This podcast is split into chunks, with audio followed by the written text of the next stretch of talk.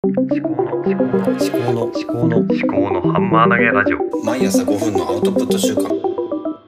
考のハンマー投げラジオはい、おはようございます。秋彦の記憶措置保険令和4年2月3日木曜日8時です。はい、と話す内容なんですけども、話す内容というかまず話すやり方はですね、えっと。えー、世界最高の話し方っていう本があってそれに対してあの中田敦彦さんの YouTube 大学であの解説されててそれがすごく面白くて分かりやすくてそれをまあこの間2回目途中まで見たわけですね。で、まあ、ちょっと話はそれますけど中田敦彦さんの YouTube 大学で紹介っていう風にあの本屋リアルの本屋であのなんだうんとチラシというかあの宣伝？ポップ？が出てる本がめちゃくちゃ多かったですね。だからすごい中田敦彦さんの効果で本が売れていくっていうねそういう面白い YouTube の効果で本が売れるっていうそういう面白い効果があるのかもしれないなってこの間思いました、はい、でまあ話はちょっとそれましたけどまあその世界最高の話し方であの言われてるのがあの結論結論話して、えー、内容結論中身結論か。結論中身結論。のハンバーガー話法ということでハンバーガー話法をやった方がいいということですね。で最近 Voicy のあの Voicy を聞いてるとですねあのちゃんとねあの結論中身結論という形でやってる方が多い。であの初めにとかうんとですね。でやってて初めに。で本編でで終わりにみたいな。いう風に話してでチャプターを分けてるんですね。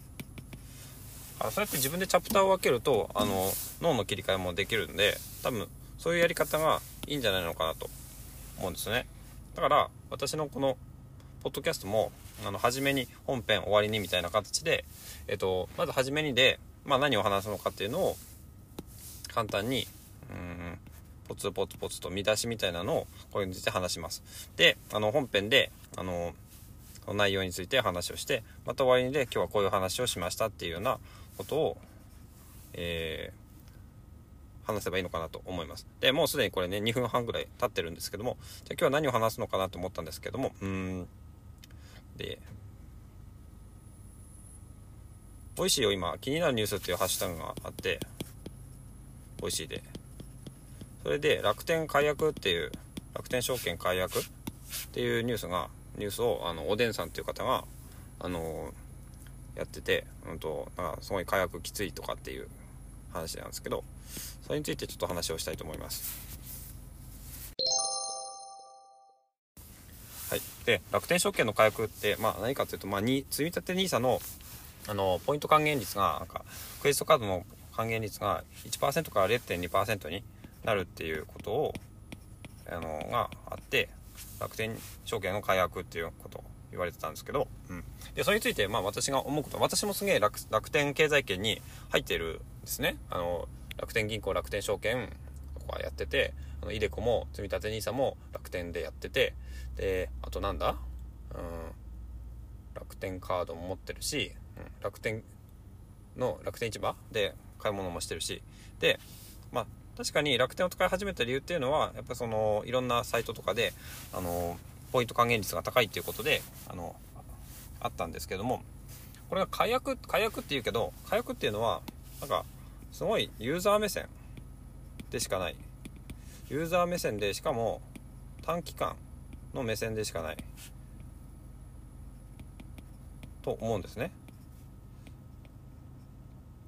短期的な捉え方。で、まあ、よく今ね SDGs っていうのがあると思うんですけども SDGs っていうのはサステナブルということで持続可能なっていうことだと思うんですね。で楽天証券が今まであの大手を振ってあのやってきたのはまずその事業事業を伸ばすためにはあのまずユーザーを増やさなきゃいけないっていうことであの結局目につきやすいものとして、まあ、釣り、釣りというか、あの、餌、餌ですね、悪いこと言えば。で、まあ、気になるニュースで言えば、ちょっと、その前にも、なんだえっ、ー、と野球のなんだなんていう人だ宇治原秀明さんっていう方のもちょっと聞いたんですけどやっぱりそのニュースっていうのはそのニュースの、うんと、リソースそのリソースというかそのあれか、えーと、取材者の名前が出てるかどうかとかそのいうのは大事で見出しばっかり見て釣られちゃいけないよっていうようなことを言ってたんですね。今ページビューを稼ぐことをなんかメインにされてるからあのそればっかり見てちゃいけないよっていうことを話されてたんですけどまあ、楽天証券とこれは、まあ、全く別の話ではあるんですけども、結局その、何か、ユーザーを獲得するためには、あの、うん、分かりやすい、あの、目印というか、その、うん、なんだ、そのメリットとかそういうのがないと、ユーザーは増えないっていうことだと思うんですね。で、それを楽天証券はポイント還元で、あの、うまくやってきたっていうことだと思うんです。で、まあ、インターネットニュースとかでは、その見出しで、あの、なんだ、釣るっていうことだと思うんですね。で、ただ、私そのなんだ惰性で流されて生きているとその見出しに流されると思うんですけどもうーん自分が本当にそれは読みたい記事なのかって開いてみてでそれがただなただただ面白おかしく書いてあるだけとかそれを本当にそれが本当にうん信頼に足るものなのかっていうのは一回読んだり何回か読んだりするとだからこのこういうタイプの見出しっていうのは大抵見出しばっかりだなっていうのが分かってきたりすると思うんですね。ということで、そういうのって、まあ、持続可能ではないのかなっては思うんです。で、ちょっと話が本当あちゃこちゃ飛んでるんですけども、で、ちょっと、まあ、ちょっと繋がったんで話したんですけど、まあ、楽天証券の火薬っていうのは、まあ、火薬なのかっていうことなんですね。本当に火薬なのか。で、あの、短期的にユーザー側からすると、まあ、火薬なんですけども、あの、長期的な目線で、あの、楽天証券、楽天グループが、あの、長期的に、あの、経営していくっていう意味では、多分それは必要なことだからこういう風にしたんだと思うんですね。だからユーザーをただいじめるためとか、あの、そういう風にしてやってるわけじゃなくて、あの、そのサービスがあの永続するためにやっていくっていうことだと思うんですね。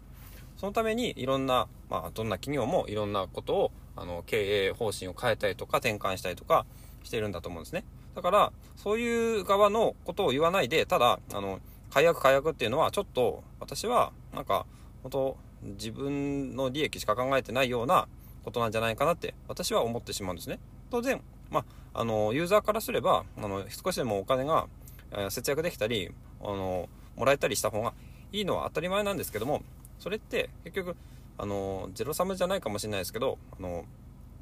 ユーザーが得をすればするほど、あの、サービス提供者側は結構損をするってことなんですね。で、サービス提供者側が損をしていくと、どんどんどんどん、あの経営が苦しくなっていく。で、そうすると結局、結果的には、あの、サービス提供者が、あの、永続できなくなってくると、あの、ユーザーが、その利益を受けられなくなるってことだと思うんですね。そのサービスが、あの、止まっちゃうっていう。それが一番最悪の事態だと思うんですね。うん。